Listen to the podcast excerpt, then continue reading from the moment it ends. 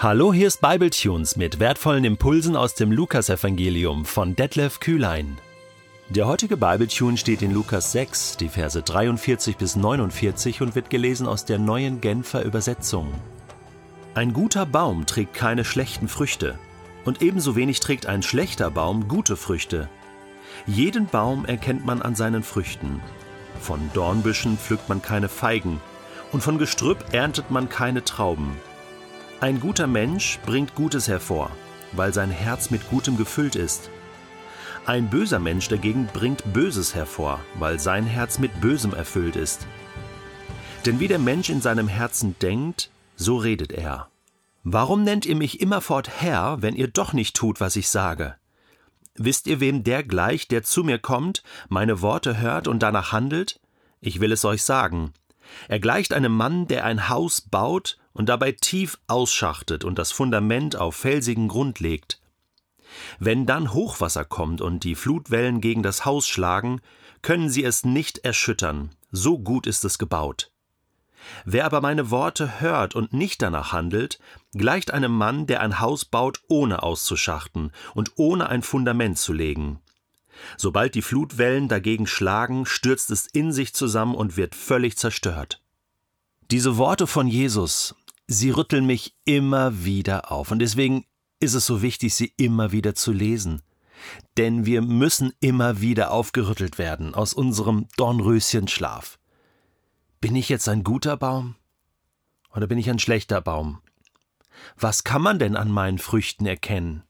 Und baue ich mein Haus wirklich auf gutes Fundament, indem ich nicht nur das höre, was Jesus mir sagt und was ich verstanden habe, tief in meinem Herzen, sondern indem ich das auch tue und lebe, was Jesus sagt. Es ist immer wieder eine einfache Formel.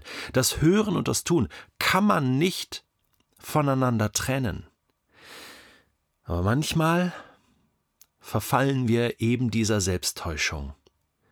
Und wir verwechseln das gläubige Tun das vertrauensvolle Umsetzen von dem, was Gott uns sagt, mit dem, dass wir es einfach nur wissen. Und diese Täuschung, die deckt Jesus hier ja, gnadenlos auf, oder? Dein Haus wird irgendwann zusammenbrechen. Und das muss es auch. Immer mal wieder, oder? Ist auch gar nicht schlimm. Ja, lass die Fluten ruhig kommen. Und dann bricht es mal zusammen und du stehst dann wie vor einem Spiegel und erkennst, hey, vieles von dem, was ich bis jetzt geglaubt habe, war fake, weil es ist gar nicht wirklich in meinem Leben angekommen, oder? Das könnte jetzt so vieles sein. Ich weiß viel über Gebet und ich bete so wenig. Ich weiß viel über Nächstenliebe und ich liebe so wenig. Ich weiß viel über so vieles. Und da ist so wenig. Ich weiß, Jesus legt seinen Finger dahin in unser Leben, wo es richtig weh tut. Aber das muss sein. Das muss auch bei mir sein, ganz ehrlich. Ich habe vor Jahren eine ganz krasse Geschichte gelesen von Peter Rollins.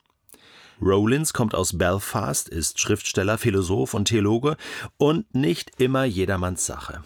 Aber in seinem Buch Der orthodoxe Heretiker und andere unglaubliche Geschichten bringt er eine Geschichte, die es wirklich in sich hat. Er nennt sie die Verurteilung. In einer Welt, in der die Nachfolge Christi als staatsgefährdend und illegal gilt, wirst du als Gläubiger angeklagt, festgenommen und vor ein Gericht gezerrt. Du wurdest bereits seit einiger Zeit heimlich observiert. So gelang es der Staatsanwaltschaft, ein umfassendes Verfahren gegen dich einzuleiten.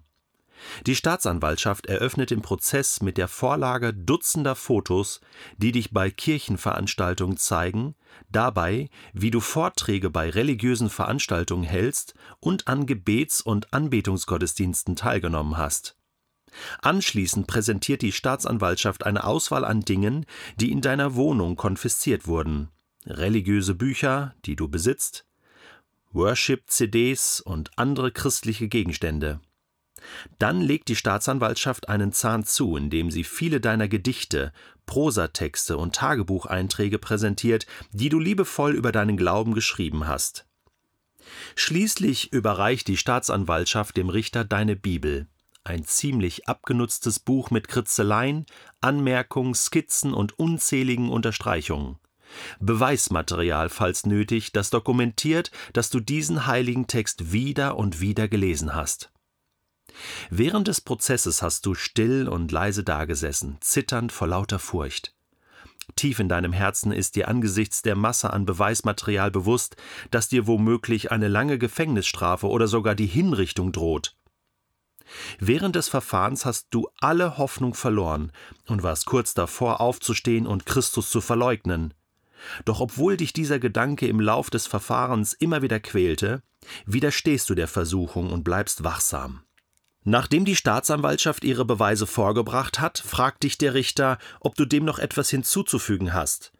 Doch du schweigst und bleibst entschlossen, hast Angst davor, dass du, sobald du auch nur für einen kleinen Augenblick deinen Mund öffnen würdest, die Anklagepunkte, die gegen dich vorgebracht wurden, leugnen könntest. Wie Christus selbst schweigst du vor deinen Anklägern.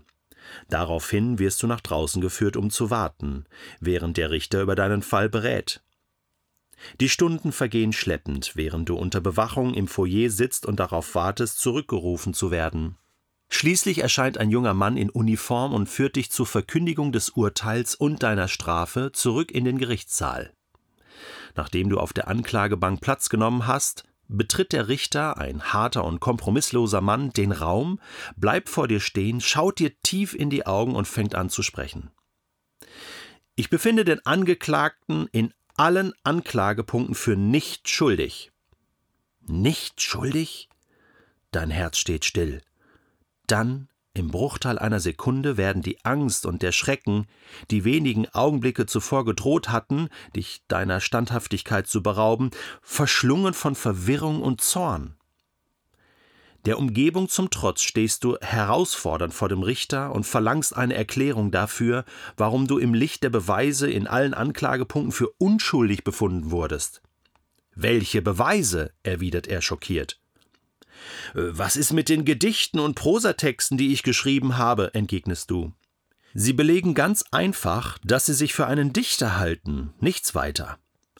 Aber was ist mit den Gottesdiensten, bei denen ich predigte? Den Augenblicken, in denen ich in der Kirche weinte, und mit den langen schlaflosen Nächten des Gebets. Beweise, dass Sie ein guter Redner und Schauspieler sind. Nichts mehr, erwidert der Richter. Es ist offensichtlich, dass Sie die Menschen in Ihrer Umgebung getäuscht haben. Es ist gut möglich, dass Sie manches Mal auch sich selbst getäuscht haben. Doch sind diese Torheiten nicht ausreichend, um Sie vor einem ordentlichen Gericht schuldig zu sprechen. Aber das ist Wahnsinn, schreist du. Es scheint, als gäbe es keine Beweise, die Sie überzeugen könnten. Dem ist nicht so, erwidert der Richter, als würde er dir ein großes, lange vergessenes Geheimnis offenbaren. Das Gericht steht ihrem Bibellesen und Kirchenbesuch gleichgültig gegenüber. Es interessiert sich nicht für Anbetung mit Stift und Worten. Entwickeln Sie Ihre Theologie ruhig weiter und benutzen Sie sie, um Bilder der Liebe zu zeichnen. Uns interessieren solche Sesselkünstler nicht, die ihre Zeit dafür aufwenden, lediglich Bilder einer besseren Welt zu malen. Wir kümmern uns nur um diejenigen, die ihren Pinsel aus der Hand legen, ihr Leben geben und es Christus gleichtun in ihrem Streben nach einer besseren Welt. Daher sind Sie, mein Freund, bis Sie nicht leben, wie Christus und seine Jünger es taten, bis Sie nicht dieses System herausfordern und ein Dorn in unserem Auge sind, bis Sie nicht selbst sterben und Ihren Körper den Flammen aussetzen, bis dahin nicht unser Feind. Eine kleine Fußnote von Peter Rowlands zu dieser Geschichte. Zitat diese Betrachtung entstand, nachdem ich ein Auto mit einem Aufkleber an mir vorbeirauschen sah, auf dem stand, falls das Christentum illegal wäre, gäbe es dann genug Beweise, um dich zu verurteilen?